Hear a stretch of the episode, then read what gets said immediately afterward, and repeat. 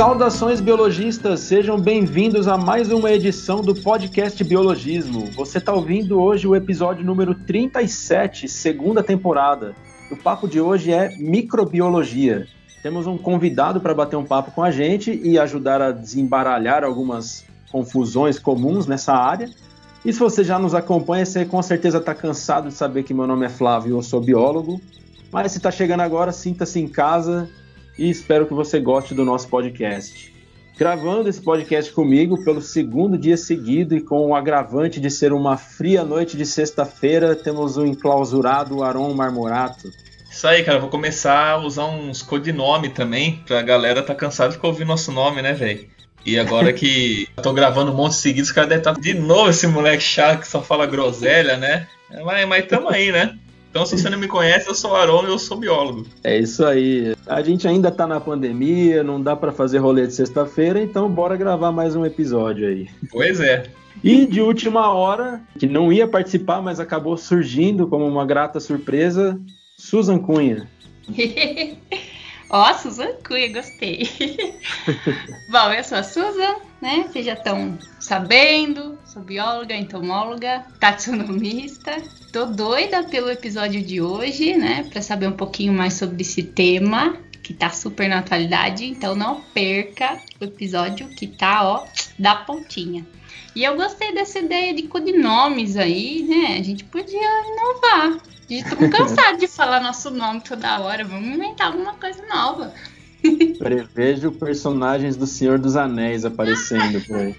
Eu não falei nada, mas é uma boa. Bom, Susan, hoje o quadro seria seu, né?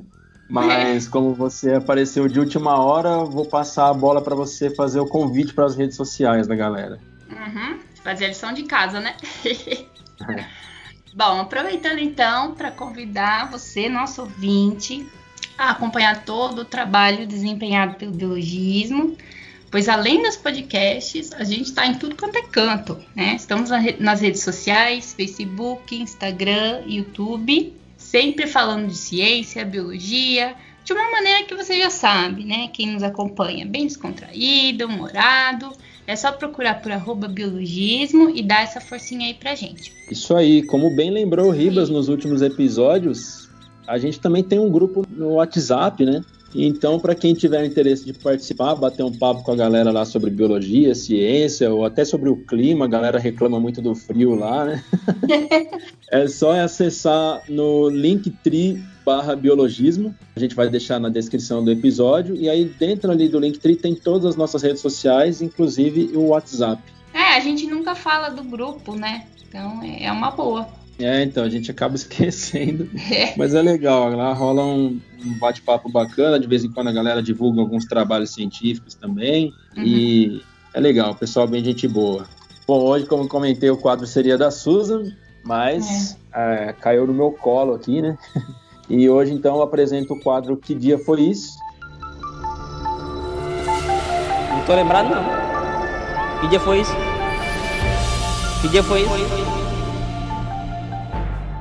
Nesse quadro eu falo de datas é, marcantes, comemorativas próximas à data de lançamento do episódio, né? E esse episódio vai ao ar no dia 11 de agosto. No dia 11 de agosto comemora-se o Dia do Estudante. Foi criado em 1927 em comemoração aos 100 anos de fundação dos dois primeiros cursos de ciências jurídicas do país, criado em 11 de agosto de 1827 por Dom Pedro I. Mas como o nosso podcast é de biologia, Acho que também é válido falar que nessa mesma semana, no dia antes e um dia depois do lançamento do podcast, 10 e 12 de agosto, é comemorado o Dia Mundial do Leão e Dia Mundial do Elefante, respectivamente. Né? Ambas as datas têm o objetivo de sensibilizar a população, governos e indústrias para a proteção e preservação desses animais. Duas datas bacanas aí, né? Muito legal. Nem sabia que tinha Dia do Leão nem do Elefante. Pois é, tem de um monte de bicho aí. Aron, você que manja de signo, o Dia Mundial do Leão é no dia 10 de agosto porque é o mês do signo leão? Será que é, cara? Vamos ver aqui agora.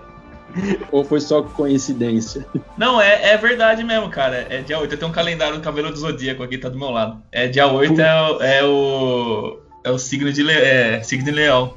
O mês. Mês 8 é. É, é, acho que é, é câncer e leão, né? Mas é mais leão. É, leão, eu sei porque o aniversário da Ju, minha esposa, é dia 9 de agosto. É, então. Da hora, né, velho? Você acha que o cara não dá, não dá ponto sem nó, né, velho? Então, beleza. Nosso astrólogo aí.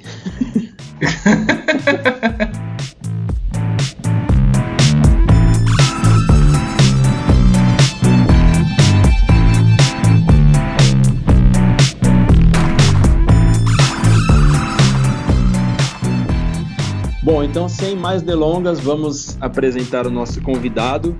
É, antes de mais nada, quero agradecê-lo por topar bater esse papo com a gente, pela disponibilidade. Então seja muito bem-vindo e muito obrigado, Samir Elian. Obrigado, pessoal. Um prazer estar aqui com vocês para falar um pouquinho aí sobre microbiologia. Prazer é todo nosso.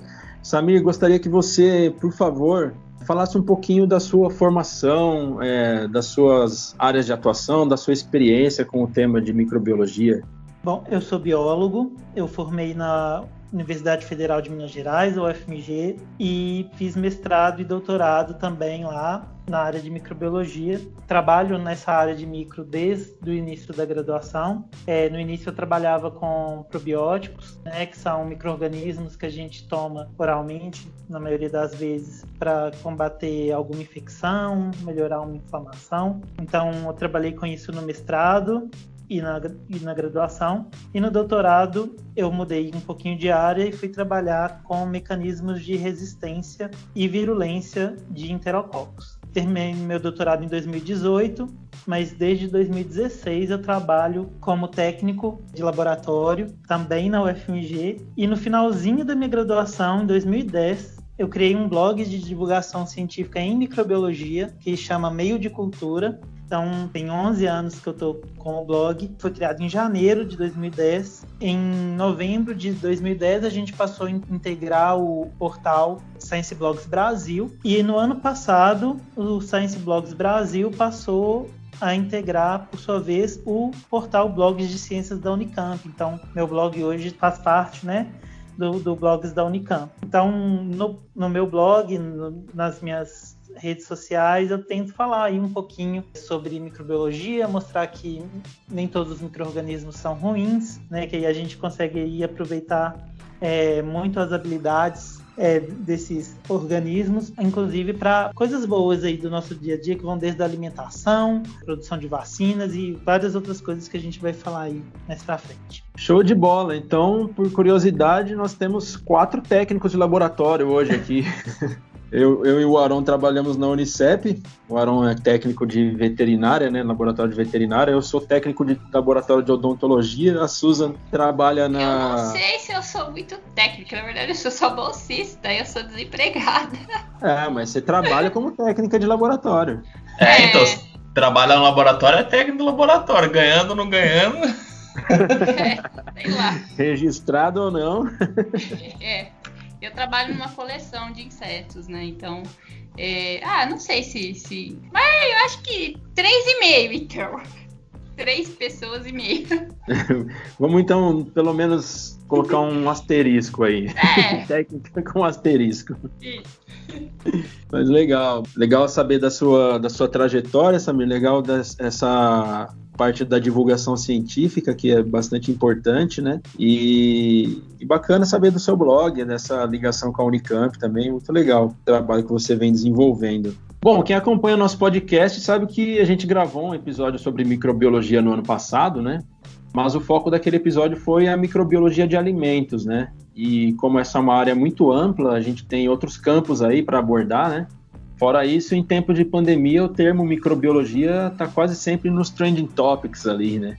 Então, Samir, para dar uma introdução para quem está escutando, eu gostaria de pedir para você, se possível, para você falar um pouquinho sobre a importância da microbiologia na atualidade. Bom, é, mais do que nunca, microbiologia está na boca do povo, né? A gente está no meio de uma pandemia que é causada por um vírus que é um microorganismo, né? Então, é um dos alvos da, de estudo da microbiologia. Né? Então, a gente tem aí a importância da microbiologia na, nas doenças, né? A gente tem Covid, Hoje a gente está tendo que aprender a diferenciar um pouquinho dos sintomas de Covid com sintomas de gripe, com sintomas de resfriado. Né? A gente tem diversas doenças aí causadas tanto por vírus, fungos e bactérias, que são os principais grupos né, que integram os micro-organismos.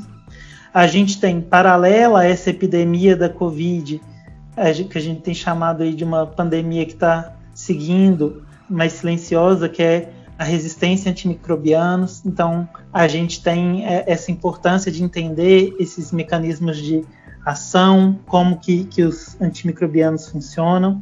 Muita gente na pandemia em casa, às vezes sobrando tempo, às vezes para criar um novo hobby, começou aí a fazer cerveja, fazer pão. Isso tudo tem influência aí de micro-organismos no, no, processo.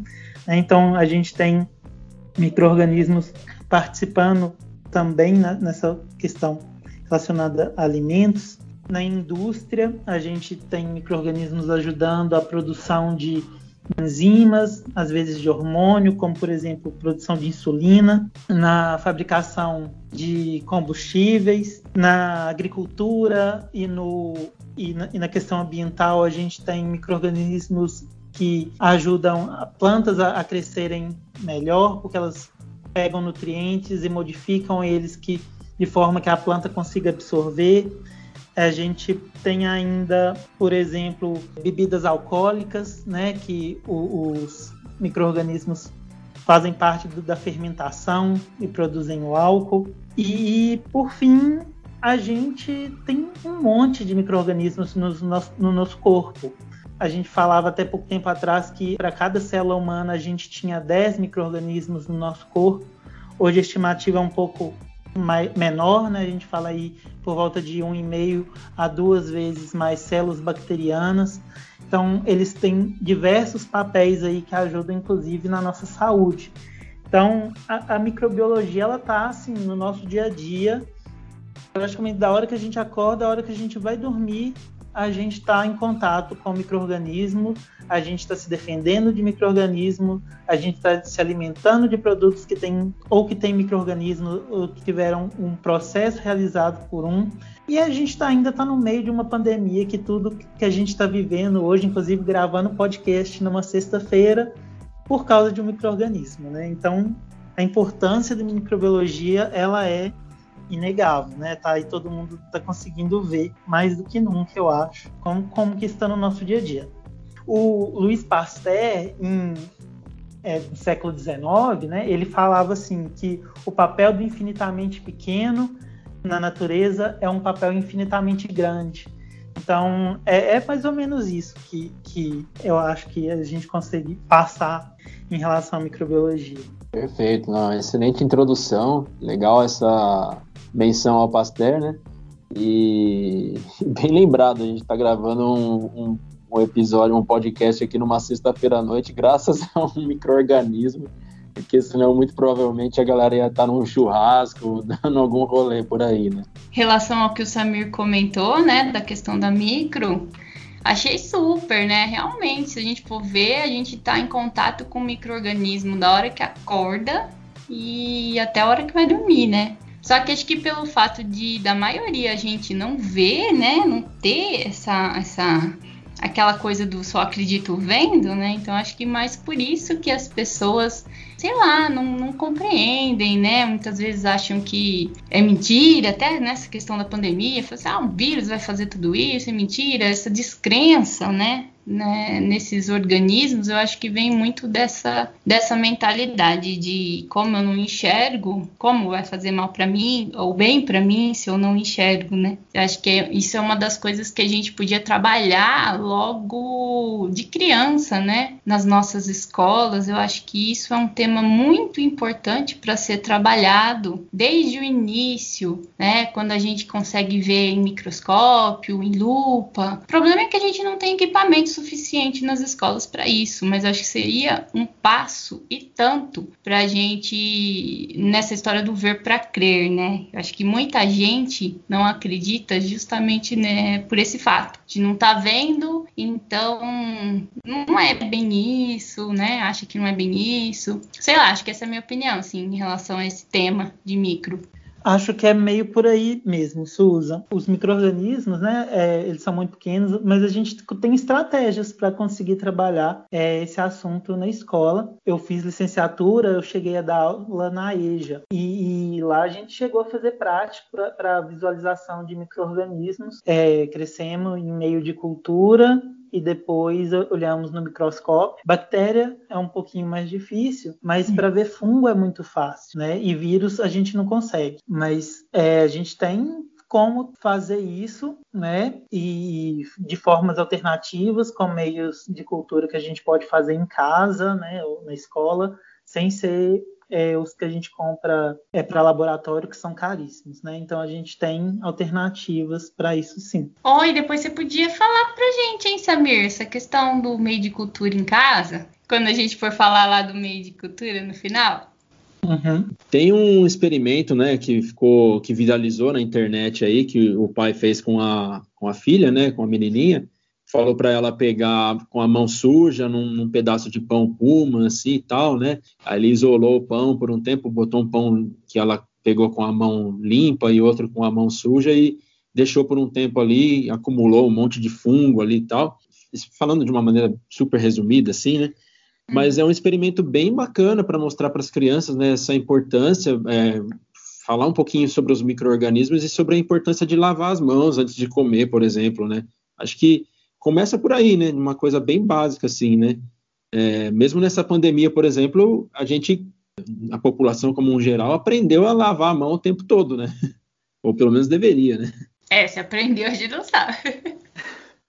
É, e, e, essas, e, essa, e não é a primeira vez que isso ocorre. Na época que teve a epidemia da gripe H1N1, eu acho que foi em 2009, 2010, falava muito em lavar a mão e tudo. E a gente tem relatos aí até de infecções hospitalares diminuindo justamente porque o pessoal estava lavando a mão é, de forma mais cuidadosa. Então, isso tem que ser trabalhado mesmo, porque como a gente não vê, a gente não acaba às vezes deixando passar. Agora mesmo, na, uhum. durante a pandemia, a gente vê, né? Tem, tem que lavar a mão, mas a gente às vezes só lembra de lavar a mão na hora que a gente chega em casa, mas na hora que a gente está na rua, a gente acaba passando a mão no rosto, é, pôr a mão na boca, alguma coisa assim, que é, é, um cuidado que a gente tem que, que ter e evitar de fazer isso, né? É, eu confesso que eu tô sempre com um frasquinho de álcool no bolso, no carro e tal. Então tô sempre passando um álcool no, na, nas mãos aí e, e, evitando ao máximo colocar a mão no rosto, no, nos olhos e tal. Mas é coisa que a gente vai se habituando aí, né? Bom, Samir, eu conheci o seu blog através de um é, a sua página no Instagram, na verdade, né, o perfil, através de um compartilhamento de uma outra página, no qual você estava explicando a diferença entre vírus e protozoários, porque foi daquele dia do depoimento da doutora Nise Yamaguchi, né, na CPI, e deu o que falar isso daí na época, né? Então, já quem quando o episódio for ao ar, isso já vai ser uma notícia antiga, porque no Brasil da, a política brasileira hoje em dia, as notícias envelhecem super rápido, né? Mas acho que é válido a gente comentar a diferença, né, sobre, mesmo que seja de uma forma mais resumida, porque óbvio que é uma coisa bem complexa, né, explicar quem são os protozoários e tal. Mas o que você acha da gente falar um pouquinho da diferença desses principais micro-organismos, vírus, protozoários, fungos e bactérias? O Flávio acho bem legal, porque a gente, o que a gente viu né, naquele dia foi uma coisa que deu uma grande repercussão aí por, por alguns dias, né? Eu acho que por quase uma uhum. semana. Uhum. Não só a fala da, da doutora Nisia Naguchi, mas uma discussão aí sobre o que, que era protozoário ou não, essa definição aí entre os biólogos, né? Então, eu acho que a primeira coisa que a gente tem que falar é que existem organismos celulares, se a gente fosse dividir, em dois grandes grupos. Um seria o grupo que engloba as bactérias, que é o que a gente chamaria de procariotos. E o outro é o grupo que vai envolver é, fungos, plantas, animais e os protozoários, que são os eucariotos. A diferença entre esses dois grupos seria que o primeiro, né, os procariotos, né, o grupo das bactérias, eles consistem em uma célula muito simples. É, e essa célula simples, ela é composta de uma membrana, o, ela não tem núcleo, ou seja, o DNA dessa célula, ela, ele está disperso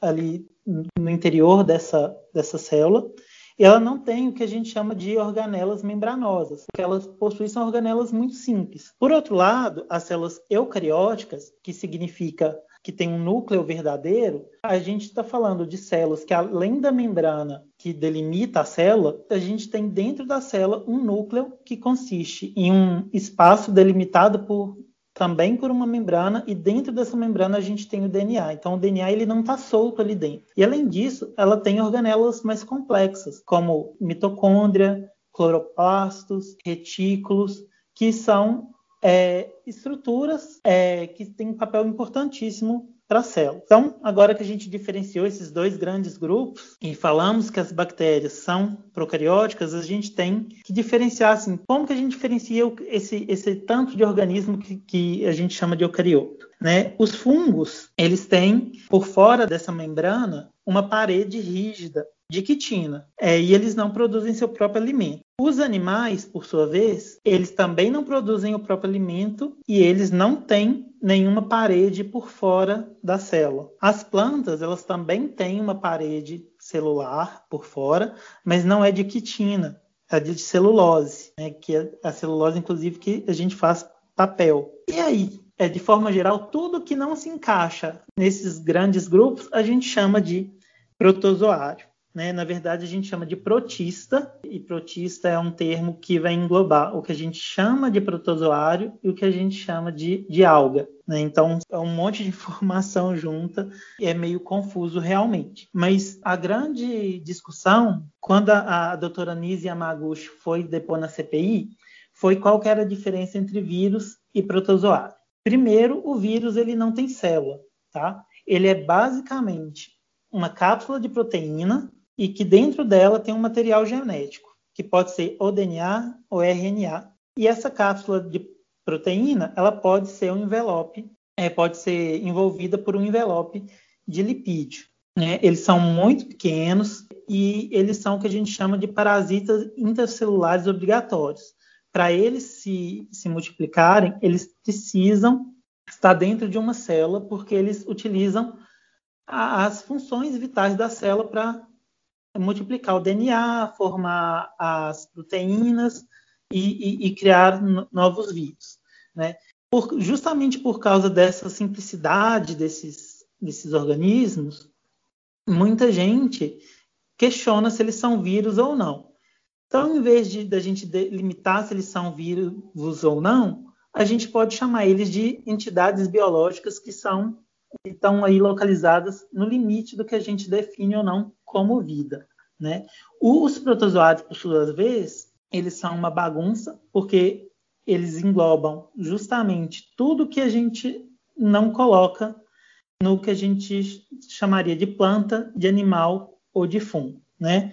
Eu falei um pouquinho a diferença, é, algumas diferenças entre, entre esses grandes grupos, mas a gente pode falar que os protozoários eles fazem parte de um grupo maior que seriam que a gente chama de protista.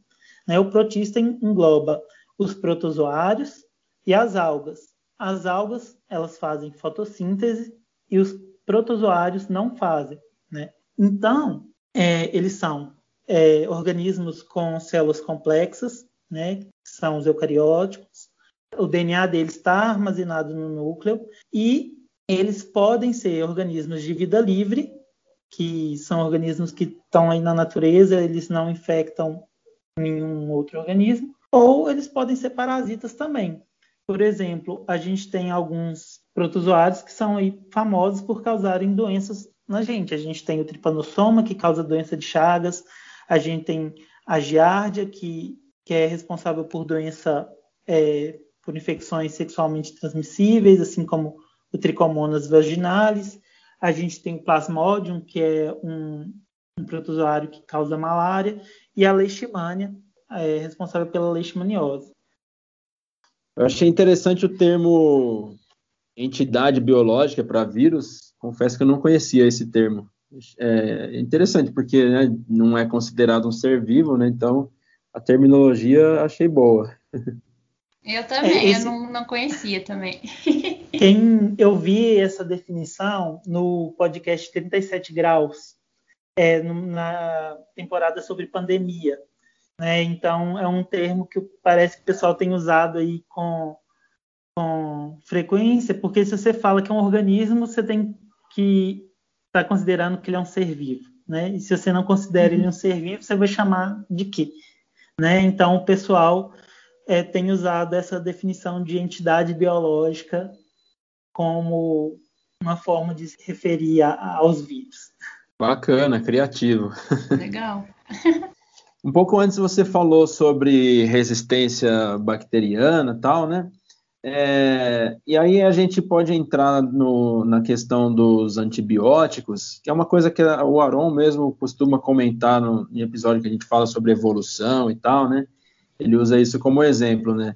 A questão das superbactérias, né? Criarem é, bactérias super resistentes, a galera toma antibiótico errado. O é, que, que, você pode falar para gente sobre isso? Dar uma dica para a galera aí. Por que, que é o, o ideal é tomar de acordo com a receita? Então, é, quando a gente está falando aí de, de, antimicrobiano, a gente sempre está falando ao mesmo tempo da resistência, porque o simples fato da gente usar o antimicrobiano, mesmo que seguindo todas as, as orientações, a gente está de alguma forma contribuindo para a resistência. Por que isso? Quando a célula é, microbiana né, tá, tá causando infecção, se a gente está entrando com antibiótico é porque a gente não está conseguindo é, destruir essa bactéria. Então a gente precisa de uma ajuda. Né? O antibiótico está aí para isso. Então quando a gente entra com esse antibiótico, ele vai cair na corrente sanguínea e vai chegar no lugar onde o microorganismo está causando infecção. O microorganismo entra em, em contato com esse antibiótico. E aí o que que acontece? a gente tem entre os micro-organismos uma população muito diversa. Do mesmo jeito que eu não sou igual a você, Flávio, que não é igual a Susan. A gente tem uma série de diferenças, não só na fisionomia, mas também no nosso metabolismo. As bactérias também. Elas têm pequenas diferenças, mutações no DNA, que dão a elas características é, peculiares. Então, no meio dessa população diversa, a gente vai ter algumas bactérias que são mais sensíveis e outras que são mais resistentes. Então, a primeira parte da pergunta foi por que, que a gente tem que fazer o, o tratamento certinho? É justamente para expor essas bactérias o tempo correto é para elas entrarem em contato com esse antimicrobiano e serem destruídas. Mas às vezes acontece que mesmo assim, algumas dessas bactérias é, escapem da ação do, do antibiótico porque elas são resistentes. Com isso, elas se multiplicam e podem causar doença, ou mesmo se o corpo der conta, né, que a quantidade diminuiu de bactérias, às vezes o corpo consegue é, acabar com essa infecção. E com isso, às vezes a gente acaba ainda liberando, por exemplo, essas bactérias resistentes na natureza. Se for uma infecção intestinal, é, essas bactérias às vezes acabam indo para o sistema de esgoto e caindo na natureza, né? Ou se é uma bactéria que está na pele ou na boca, a gente às vezes pode, por contato, passar para uma outra pessoa. Né? Então a gente tem essa questão do tratamento ser importante justamente para diminuir essa, essa quantidade de bactérias e o corpo conseguir também atuar.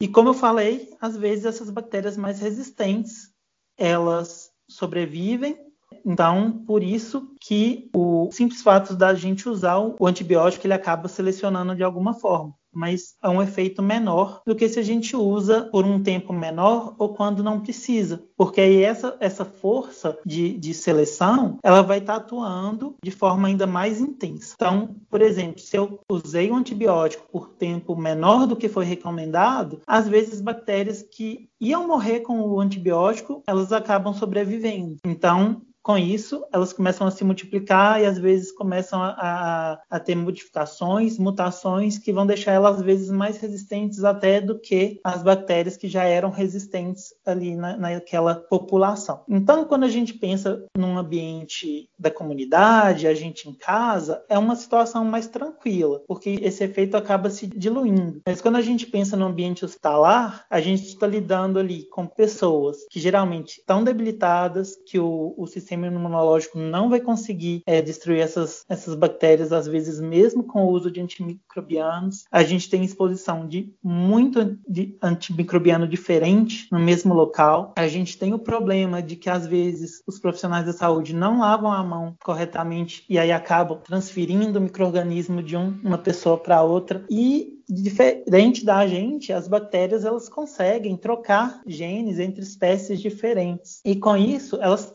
trocam genes de resistência também. Então a gente vai criando aí de forma ativa né, inclusive microrganismos que são resistentes a vários antibióticos. Então a resistência ela é um problema real. É, a gente fala aí de cerca de 700 mil mortes por ano causadas por bactérias resistentes, ou seja, são pessoas que se infectaram por bactérias, às vezes na própria comunidade, às vezes no ambiente hospitalar, que vão morrer por ano 700 mil, porque o organismo não consegue destruir essas bactérias mesmo na presença de antimicrobianos. A OMS estima que até 2050 esse número é, ele aumente de 700 mil para 10 milhões. Né? Então, assim, é um efeito que a gente está esperando gigantesco, né? um aumento gigantesco. E para piorar, a, o número de antimicrobianos que estão sendo descobertos nos últimos anos ele está cada vez menor. É um processo muito difícil, é muito caro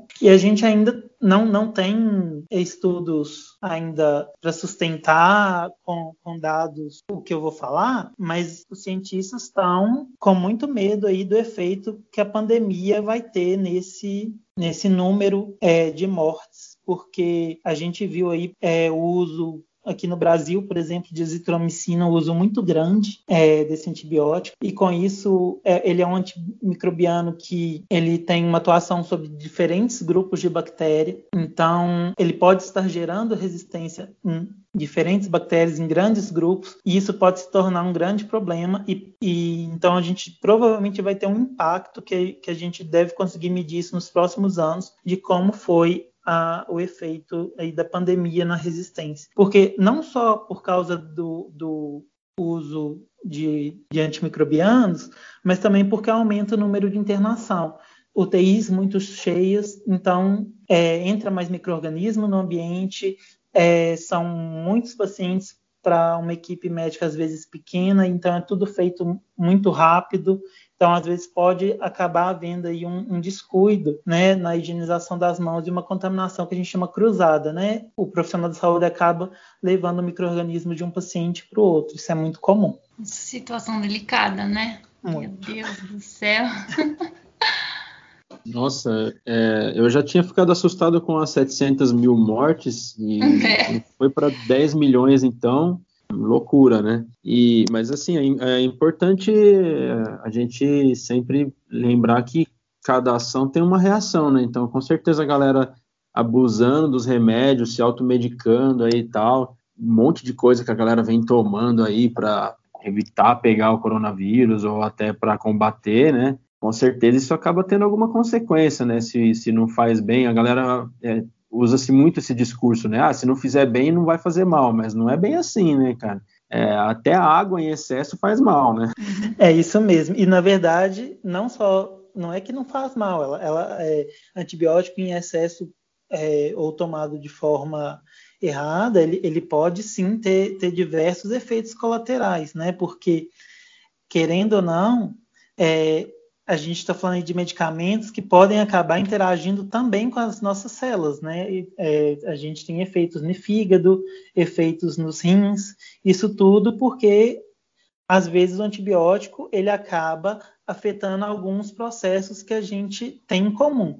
O objetivo, claro, do, do antibiótico é sempre é, causar dano ao microorganismo e não causar dano no hospedeiro. No caso, o hospedeiro seríamos nós. Então, há uma seleção né, durante o processo de, de desenvolvimento do fármaco de, de tentar obter isso que a gente chama de toxicidade seletiva.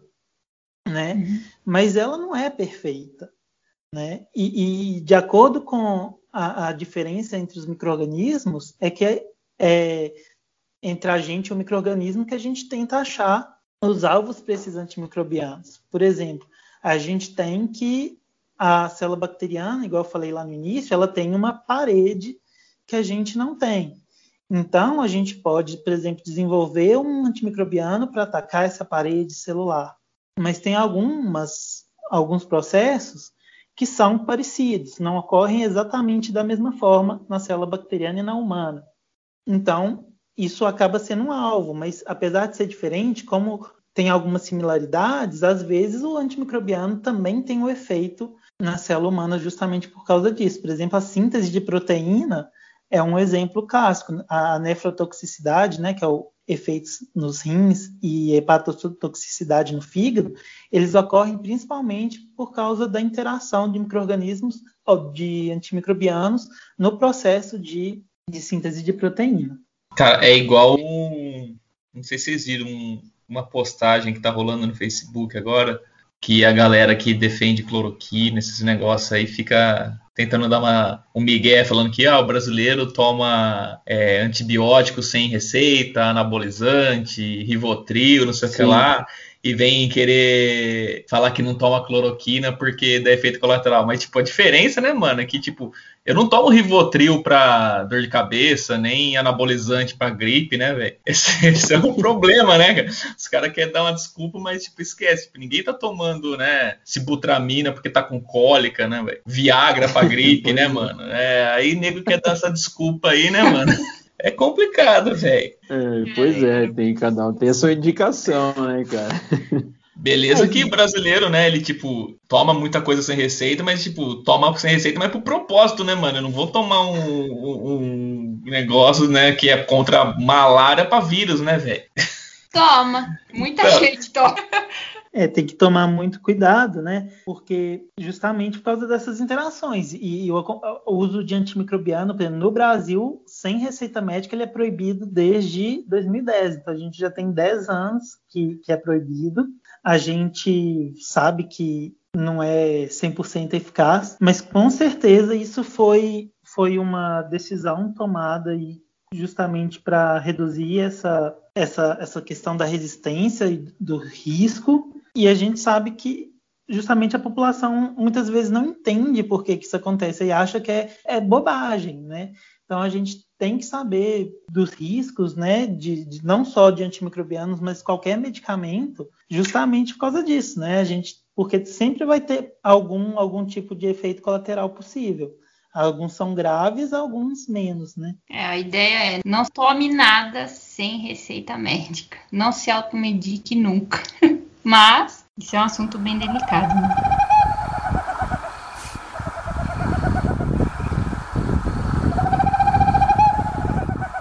Então, Samir, e aí, assim, tem a, a, aquelas perguntas, né, que sempre vêm, entram nesse, nesse tópico, né? Por que, que o antibiótico não cura a virose? Que o Aron já meio que falou um pouquinho também, né? Fez es, essas, esses questionamentos, né? Por que, que o antiprotozoário não funciona contra o coronavírus? Como é que é isso? Então, como eu falei lá atrás, quando a gente pensa em um antimicrobiano, a gente está procurando é, estruturas que sejam específicas é, de um microorganismo e que não, não, não sejam semelhantes às nossas para a gente atacar justamente nesses pontos, né? Então a gente tem as bactérias que são muito diferentes da gente. Então a gente tem vários alvos e por isso que a gente vê tanto antimicrobiano diferente no mercado. Para vírus é uma situação mais complicada, eu falo daqui a pouco, mas quando a gente fala de fungo e protozoário, a gente está falando de células que são muito parecidas com as nossas. Então a gente vê uma quantidade muito menor de antiprotozoário ou de antifúngico, justamente porque pode ter uma interação muito grande e muitos efeitos colaterais. Com o vírus, a situação é ainda mais complicada, porque apesar dele ser bem diferente da gente, ele usa toda a nossa maquinaria celular para se multiplicar. Então, a gente acaba tendo que usar etapas do ciclo do vírus que e tenta interferir de alguma forma. Então, a gente tem pouquíssimos antivirais, é, alguns deles com com muito efeito colateral. Então, por que, que o antibiótico não é utilizado para tratar a virose? Justamente, assim, se a gente for falar de uma forma muito grosseira, são organismos diferentes, estruturas diferentes, é, é o metabolismo é diferente, então o que afeta um não afetaria outro, né? Mas a gente tem um caso curioso, por exemplo, quando a gente fala aí do, do uso de um antiprotozoário para tratar aí da, da Covid, né? Surgiu aí principalmente em relação à ivermectina e à anita. O que que acontece? Quando a gente faz os testes, né? A gente busca o que a gente chama de reposicionamento de fármaco, que é pegar um, um, um fármaco que já está no mercado e fazer estudos para ver se eles servem para outras outras doenças é, ou para tratar outros tipos de infecções, a gente muitas vezes começa é, fazendo esse estudo in vitro. Né? In vitro é o que? No laboratório. Então, muito desses antiprotozoários, eles acabam funcionando contra o vírus. Então a gente tem, às vezes, alteração no pH, que a célula está sendo crescida, ou, ou, muda alguma coisa ali na estrutura que o vírus ia usar para ligar na célula. Mas quando a gente passa isso para um animal, ou, ou, ou, mesmo em teste humano, a gente vê que às vezes a concentração que a gente ia precisar usar uma concentração tóxica, ou quando a gente está é, ingere esse, esse medicamento, ele sofre alguma transformação no nosso corpo e aí ele não tem a mesma ação que ele teria é, no teste laboratorial. Né? Então, o que a gente tem visto é que o, a ivermectina, por exemplo, ela, ela funcionou é, in vitro, em laboratório, mas quando a gente passou isso para humano, que é em vivo, é, não tem um resultado muito bom, né? não está não, não tá causando nenhum efeito positivo. Né, as, as, os estudos que mostram que ivermectina é eficaz, eles têm uma série de problemas que, que têm sido demonstrados aí, principalmente por muitos divulgadores, né, muitos artigos retratados. É um outro medicamento que é interessante a gente comentar é, é o anita, que é a substância anitazoxanida, porque ele tem uma ação contra diferentes grupos de, de seres vivos. Ele tem ação sobre protozoários, como ameba, giardia, sobre verminoses, como a é, solitária, o ascaris, que é a lombriga, e além disso ele tem ainda uma ação antiviral. E por que que isso acontece? O medicamento ele inibe uma enzima que é muito importante para vermes e para protozoários, mas em humanos ele, ele, ele é específico para dois vírus que é o rotavírus e o norovírus, e eles atrapalham a síntese da estrutura viral, a síntese de proteína que ocorre na célula do, do hospedeiro. Então, apesar dele ser usado para combate a, a rotavírus e norovírus, isso não, não faz com que ele seja automaticamente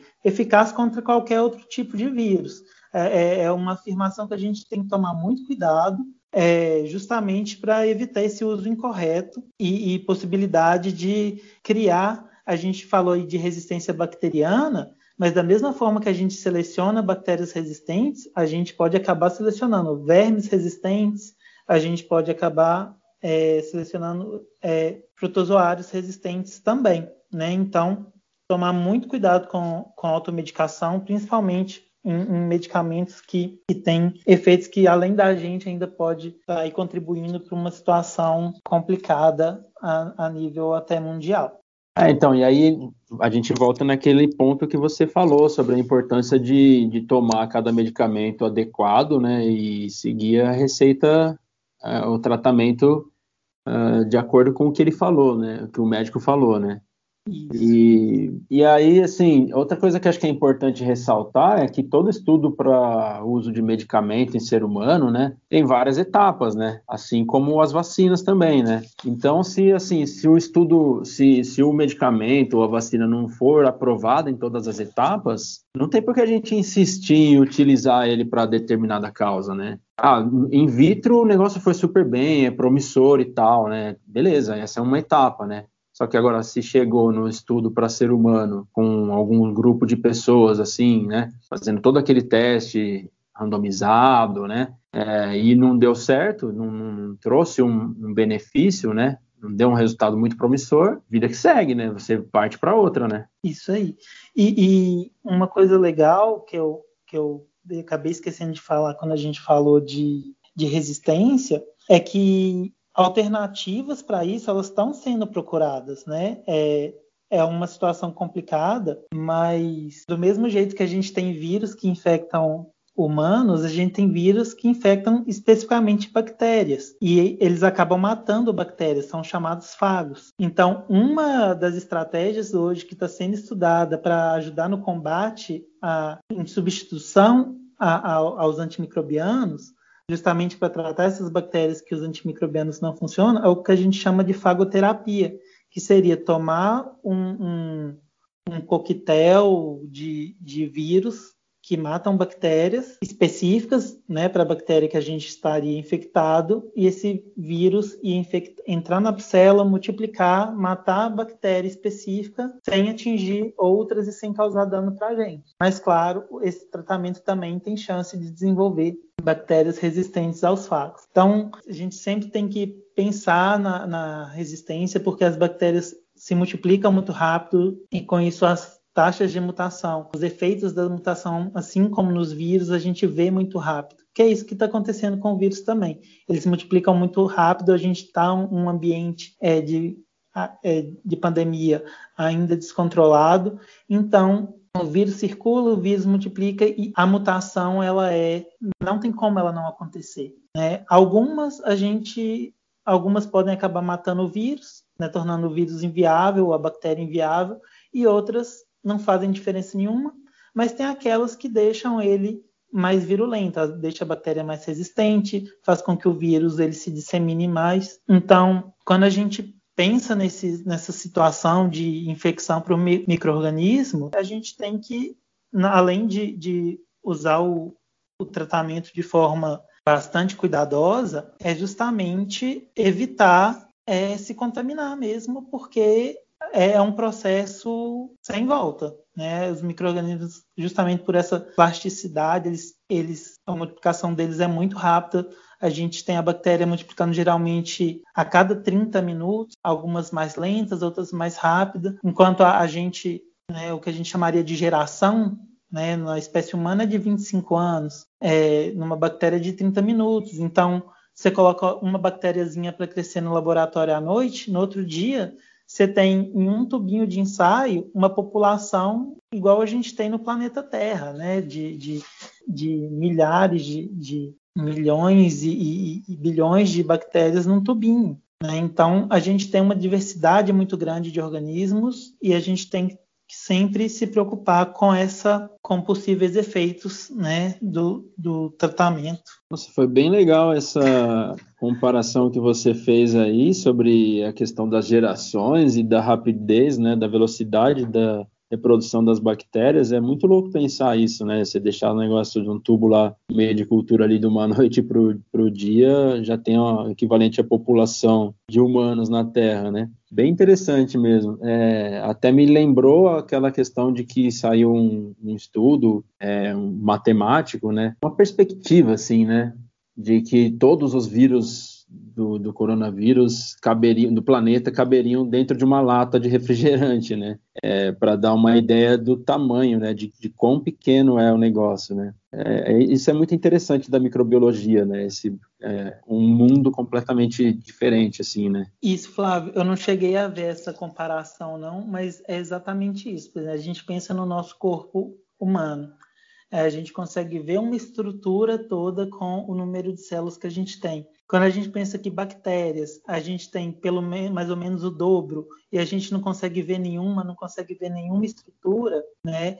A gente tem uma noção de como que, que eles são pequenos. É, os vírus, por exemplo, só nos oceanos é, tem uma estimativa de que a gente tem cerca de 10 elevado a 31 bacteriófagos, né? Só de vírus que infecta bactérias, a gente teria uma quantidade gigantesca. Então, quando a gente ainda pensa ainda no, a gente tem vírus no nosso corpo, né? No, no nosso trato gastrointestinal, no ambiente de lagoas, de rios e circulando em outros animais, esse número só vai aumentando, né?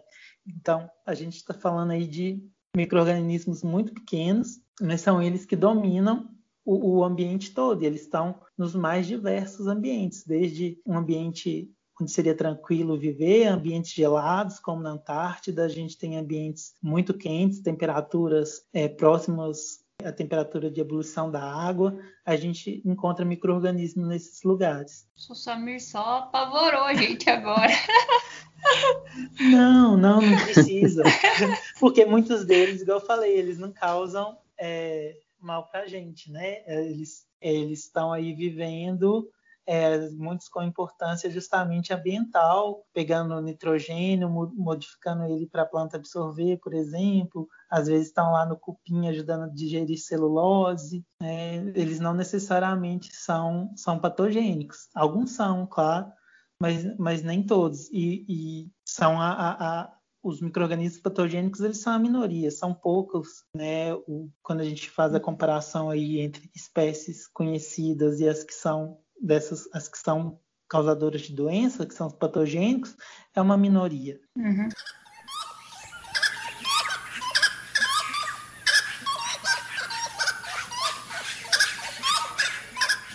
Bom, então aproveitando que o nome do seu blog é Meio de Cultura, ensina pra gente como prepara o meio de cultura, né? Se tem como a gente preparar isso em casa, se dá para fazer, nem se for alguma coisa mais simples pro, pro pessoal fazer um experimento, até para as crianças e tal, ou se é só em laboratório que dá para fazer isso, os materiais que precisa. Bom, primeiro definir o que é um meio de cultura, né, para microbiologia. Meio de cultura é uma preparação nutritiva, é tipo uma sopa que vai permitir que a gente cultive o microorganismo ali. Né? A gente pode ter o, o meio de cultura líquido, que é o que a gente chama de caldo, ou ele tipo uma gelatina, que é o que a gente chama de agar. Né? E o que, que tem aí nesse, nessa preparação? A gente tem substâncias que o microorganismo precisa para crescer. Do mesmo jeito que a gente do mesmo jeito que a gente precisa se alimentar, beber água, é, os microorganismos também precisam. Né? Então a gente tem no meio de cultura. Fonte de energia, que geralmente são açúcares, fontes de carbono, fonte de nitrogênio, fonte de enxofre, que são proteínas, além de sais, de vitaminas, que é igual a gente, os micro-organismos também precisam para funcionarem direitinho. E aí eles conseguem também não só sobreviverem, fazerem o metabolismo, mas também multiplicarem ou crescerem, como por exemplo no caso de fungos, né? Então, o que, que a gente precisa? Né? É, no laboratório, a gente geralmente compra isso pronto. Né? A gente tem os meios que são meios mais simples, por exemplo, a gente tem que é um meio que a gente chama de definido, que a gente sabe tudo que tem no meio. Por exemplo, a gente pode colocar glicose, cloreto de sódio, sulfato de magnésio, fosfato de potássio, numa quantidade específica de água. A gente tem um meio de cultura, super simples. E a gente tem também o que a gente chama de meio complexo, que a gente não sabe exatamente a quantidade certinha de cada nutriente que está ali a gente tem um meio que chama infusão de cérebro e coração. Pega-se o, o, cérebro e o coração de algum animal, tritura isso e coloca uma quantidade. E o que, que tem aí nesse, nesse pó que a gente coloca? Tem proteína, tem vitamina, mas qual é a quantidade específica a gente não sabe, porque a gente não olhou em cada célula o conteúdo certinho, isso varia um pouco, né? então é o que a gente chama de meio complexo. Então a gente, num laboratório, a gente precisa fazer usando esse tipo de de alternativa. Mas quando a gente vai fazer em casa, a gente tem formas de conseguir fazer isso. Um exemplo bacana é, primeiro, que para cultivar o microorganismo a gente precisa usar, é, se a gente quer olhar o microorganismo que a gente tem, por exemplo, na superfície da pia do banheiro, por exemplo, a gente precisa colocar ele, num, esse microorganismo, num lugar que a gente falaria que é estéreo para a gente o que crescer ali, a gente saber que é o que a gente espera, esperava, que não é uma contaminação do ambiente. Então a gente teria que usar um recipiente, às vezes de, de manteiga, de margarina, por exemplo, ele pode servir para a gente de placa de Petri. Placa de Petri é de vidro, mas a gente pode usar um, um recipiente simples como um recipiente de plástico, por exemplo, e para esterilizar ele, a gente pode, por exemplo, usar o micro-ondas. É uma alternativa. Para fazer o meio de cultura em si, o que, que a gente precisaria?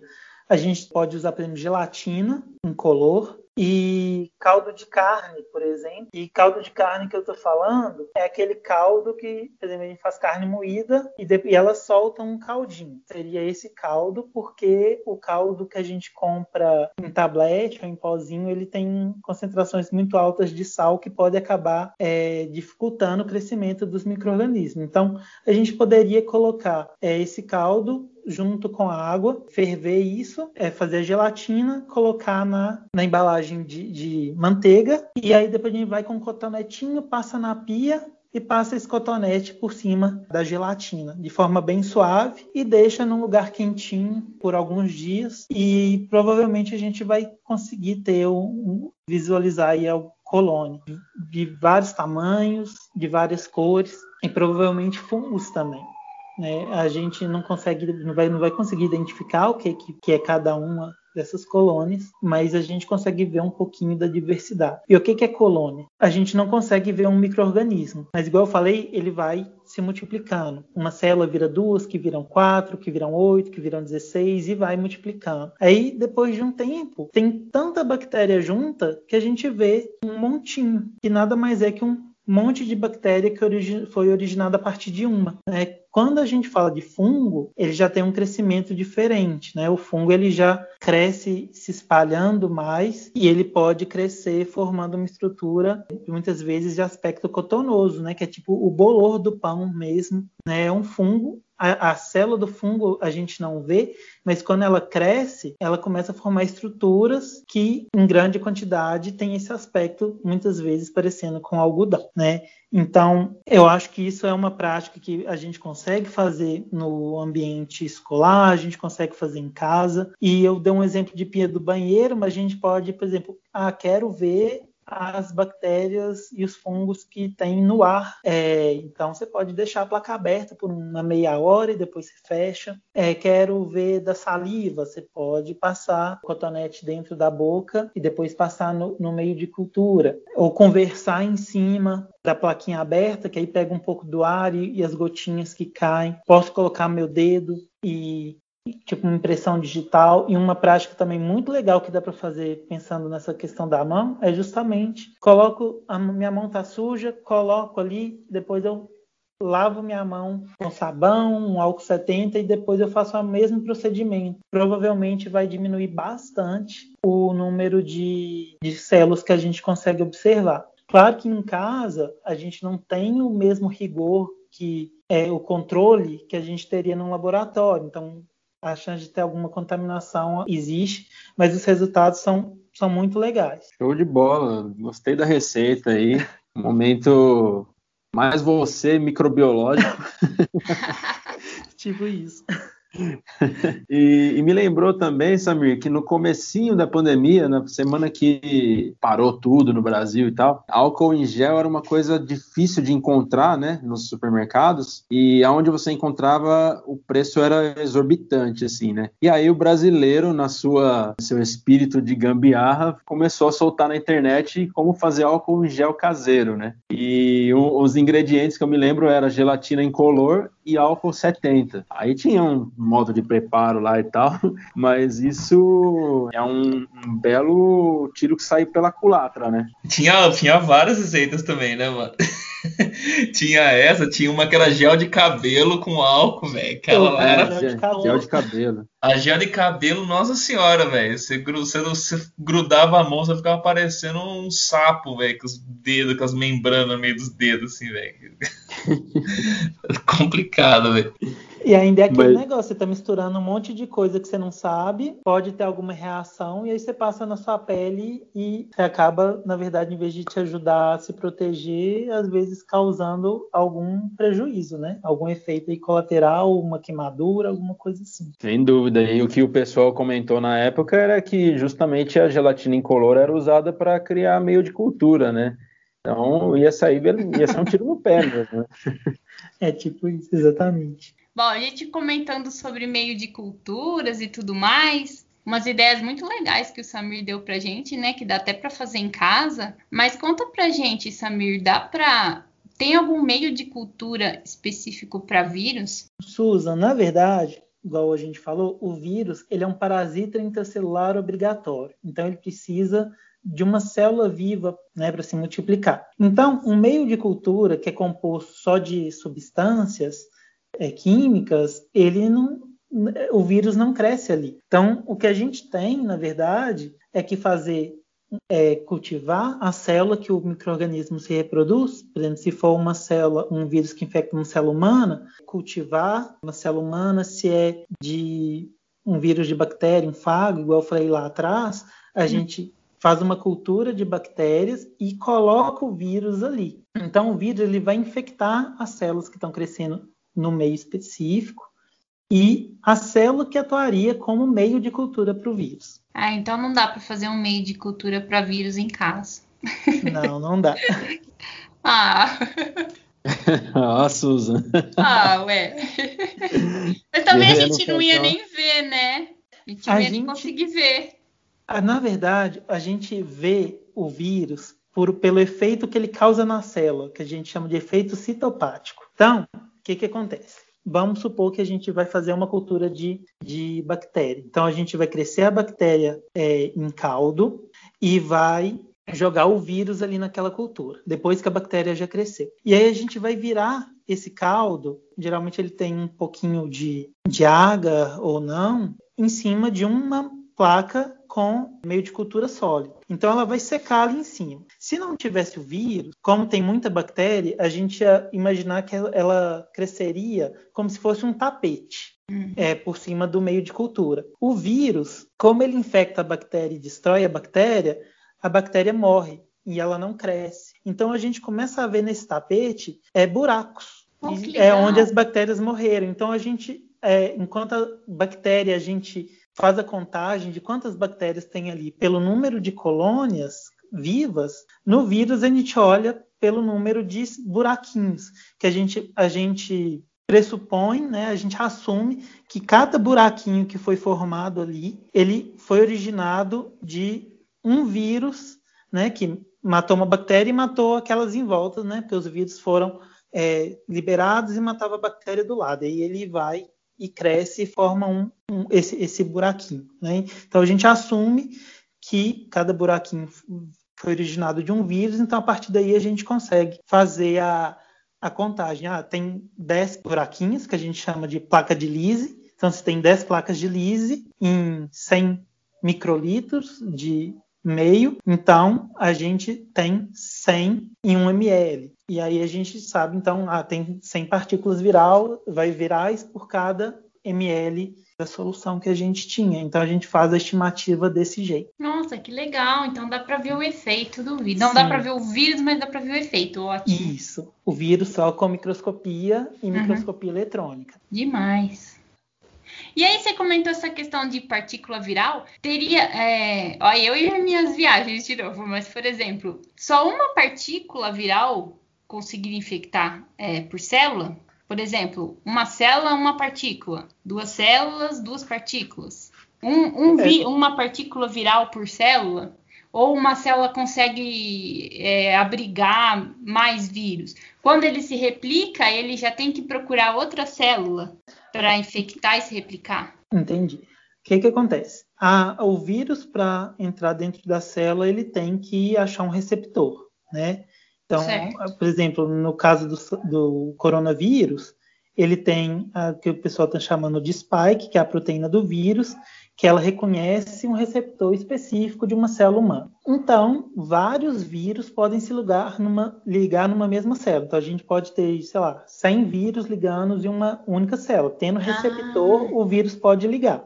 Certo. Mas a célula pode ser infectada com um vírus não necessariamente um vírus só vai causar algum efeito, né? Porque às vezes tá. é, você consegue controlar, o corpo consegue controlar essa infecção a tempo. É né? o que a gente chama, chamaria de dose infecciosa. A gente precisa de uma quantidade mínima de microorganismo para causar a doença. Né? Ah, né? Então, por exemplo, igual por exemplo, pra, eu trabalhava com salmonella em camundongo. A gente é, precisava de uma quantidade alta de salmonela, é, se eu não me engano, era entre 100 e 1000 células para causar uma infecção num camundongo. Mas, por exemplo, a Listeria, que é uma outra bactéria que causa infecção intestinal, em humanos mesmo, 10, 10 bactérias conseguem causar dano. Já causam doença, a pessoa tem diarreia e tem tudo. Pode, se for um caso mais grave, pode até morrer.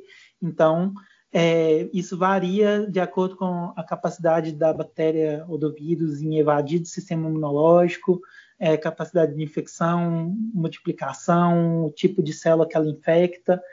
Então, um vírus pode causar infecção? Pode, mas a doença ele só vai causar se ele for capaz de multiplicar em outras células, né, o, o, a, e antes da célula ser destruída, porque quando a célula é infectada, ela começa a liberar um monte de sinal, falando, olha, eu estou infectada, e o sistema imunológico vai lá e tenta matar aquela célula e controlar a infecção. Se ele consegue, a infecção acabou ali. Se as células vizinhas começam a ser infectadas. Se, o, se demorar muito, o sistema imunológico não conseguir conter, isso vai multiplicando, a infecção vai se alastrando, né? Então a gente tem aí um caso de, de, de uma infecção, que a infecção é simplesmente o vírus entrar na célula, ele se transforma num quadro de doença infecciosa. Ó, oh, muito legal. Gostei. Show de bola. Só deu medo da Susan querendo criar vírus em casa aí. Aí saber qual a finalidade. Fiquei a pensando. A próxima pandemia vem da Suza. não, não.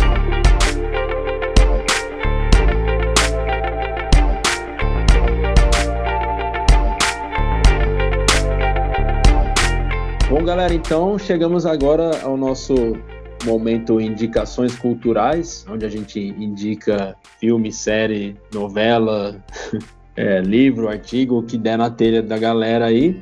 E como eu sou sempre acusado de ficar por último para ter tempo para pensar, hoje eu vou começar o negócio. É, pelo menos uma vez, né? E, nossa senhora.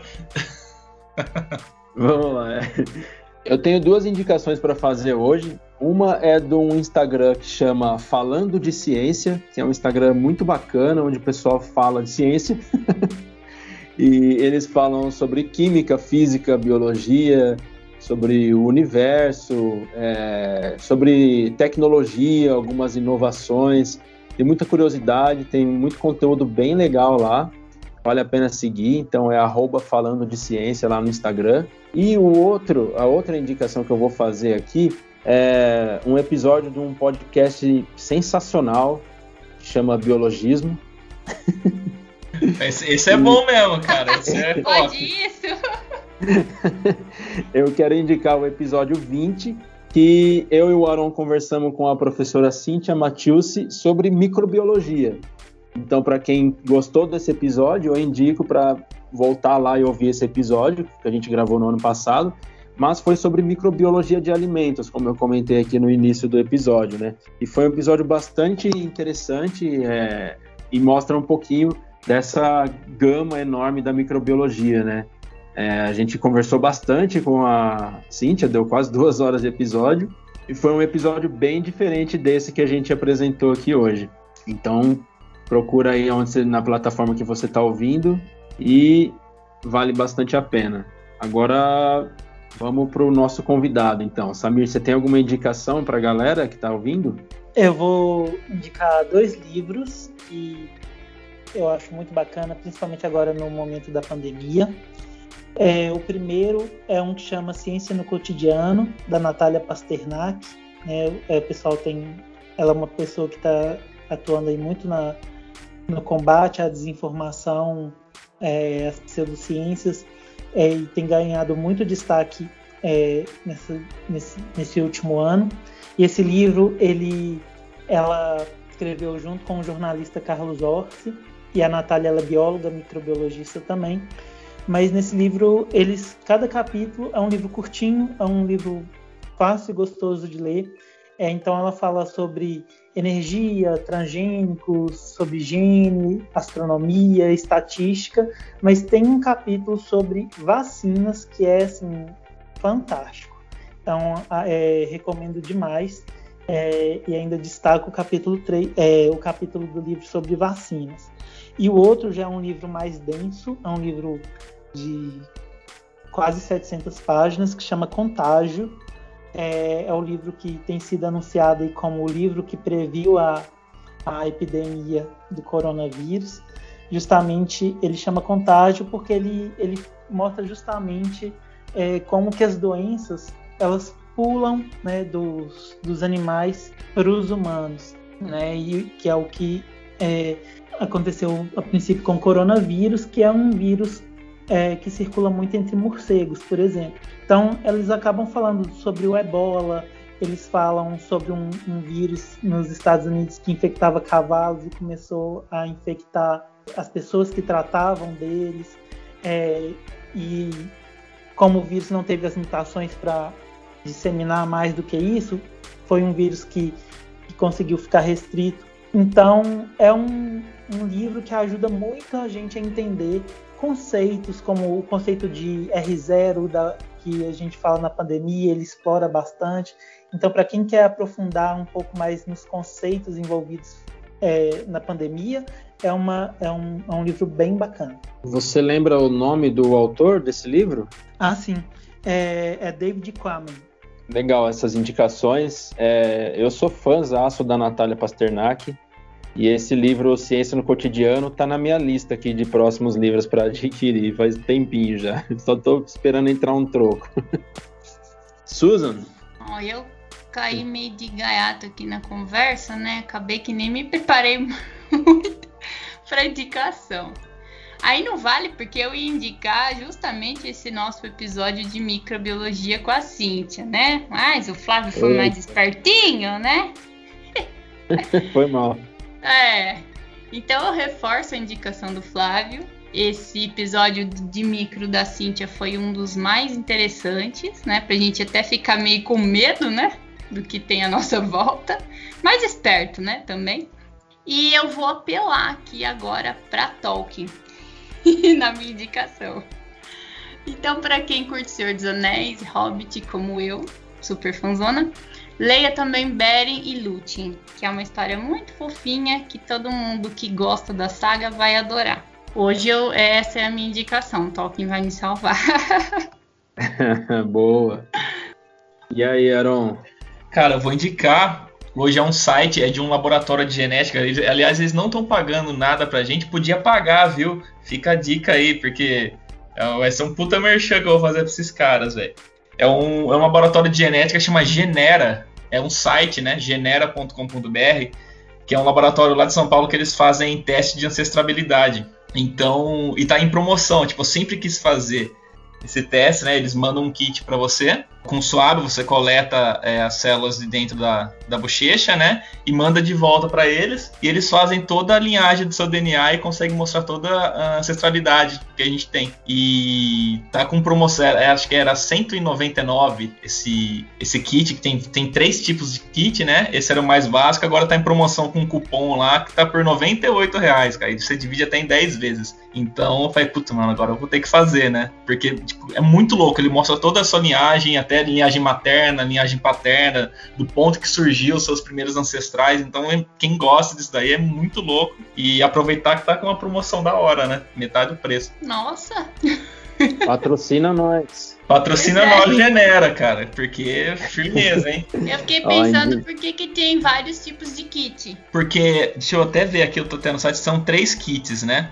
É, então. Então, um, que é o mais básico, mostra sua ancestralidade global. Você consegue buscar parentes seus no que são cadastrados no site, né? E todas as suas linhagens. Aí tem os outros pacotes que mostram, acho que tem muito mais dados, né? Que, tipo, outra linha, é, dados de bem-estar, que são um relatório que mostra como o seu DNA vai influenciar na sua rotina, né? Igual eles, eles descobriram agora que quem é descendente do, dos Neandertais, né? Que tem um, um gene, né? Que as pessoas herdaram dos Neandertais são mais. É, é, suscetíveis a ter complicação maior do Covid. Então, tipo, se você faz esse teste, você consegue ver se você tem esse gene, se você é mais suscetível a ter sintomas mais graves ou não. É muito legal isso daí. É, e aquele o... lance, quer saber mais, pagar mais também. É, e o pacote mais caro é muito louco, que mostra qual medicamento funciona melhor no seu, de acordo com o seu DNA no seu organismo. Assim, é, é muito louco. Mas daí esse pacote completo é meio carinho, né? Nossa. Mas é, mas é um puta site legal, assim, tipo, esse mais completo, analisa, mostra até o risco genético que você tem para ter Alzheimer ou câncer, a probabilidade que você pode ter devido ao seu DNA, é muito louco. E eles ficam com seus dados todos depois também, né? Fica, fica com seu DNA lá. É, Nossa, é mesmo, também tem é, essa. É verdade. É um, é um dado aí que a gente, a gente tá pagando pros outros terem nossos dados. É tipo Google, né? É, então, tipo isso. Mas quem vai querer fazer um clone meu, né? Então. Imagina ter um cara mais um Arão aí, pelo amor de Deus, né? Ah, não, aí não dá, não. Não Não tá rola, bom, né? É. E ainda mais vai nascer mais novo, vai ser tipo o clone mesmo, né, velho? Aí não rola, né? Da novela, né? O cara vê ele mais novo, aí ferrou. Bom, galera, então é isso. Chegamos ao final desse podcast. É, antes da gente en- encerrar, eu quero, em nome da Biologismo, dizer muito obrigado ao Samir por topar bater esse papo com a gente aqui. Foi super interessante, foi muito legal. Uma conversa bastante esclarecedora, com muitas curiosidades. Tenho certeza que ficou um episódio bem legal para quem está ouvindo também. Então, Samir, mais uma vez, muito obrigado por topar bater esse papo com a gente aqui, pela disponibilidade e pela conversa, né? Pessoal, foi um prazer. Adorei que se precisarem, estamos aí de volta. A gente pode fazer um outro episódio. Pessoal que gostou, quiser me seguir nas redes, é, meus perfis pessoais todos são Samir Underline Elian. O blog Meio de Cultura, é, ele pode ser acessado no blogs.unicamp.br barra meio de cultura. No Twitter, a gente está como arroba meio de cultura e no Instagram, arroba meio de cultura.sbbr, de Science Blogs Brasil. É isso. Uh, muito bom. Maravilha, brigadão, Samir. Susan e Aaron querem falar alguma coisa? Não, não, Ah, só, só agradecer eu Samir por disponibilizar a sexta-feira, né, pra falar com a gente. Bom, eu também queria agradecer ao Samir. Samir, amei, muito obrigada, foi muito legal. Deu até vontade de criar uns vírus. mas vou deixar pra próxima, né? Quem sabe no futuro, mas por enquanto não. Mas muito obrigado mesmo, foi muito legal. Muito bom. Bom, então é isso, né, galera? Nosso muito obrigado a você que sobreviveu até aqui. Para você que está chegando agora, ouvindo pela primeira vez o nosso podcast, os episódios saem a cada duas quartas-feiras, às 10 horas da manhã, nas principais plataformas de streaming. E, claro, a gente sempre pede um feedback, né? Elogio, críticas, sugestões na plataforma que você estiver ouvindo ou nas nossas redes sociais. É, nos diga o que, que vocês estão achando, o que, que dá para melhorar e o que, que vocês estão gostando para a gente ir adaptando o nosso trabalho. Beleza, galera? Então, muito obrigado mais uma vez e até a próxima. Tchau, tchau. Tchau, gente. Valeu, galera. Até a próxima. Tchau, tchau.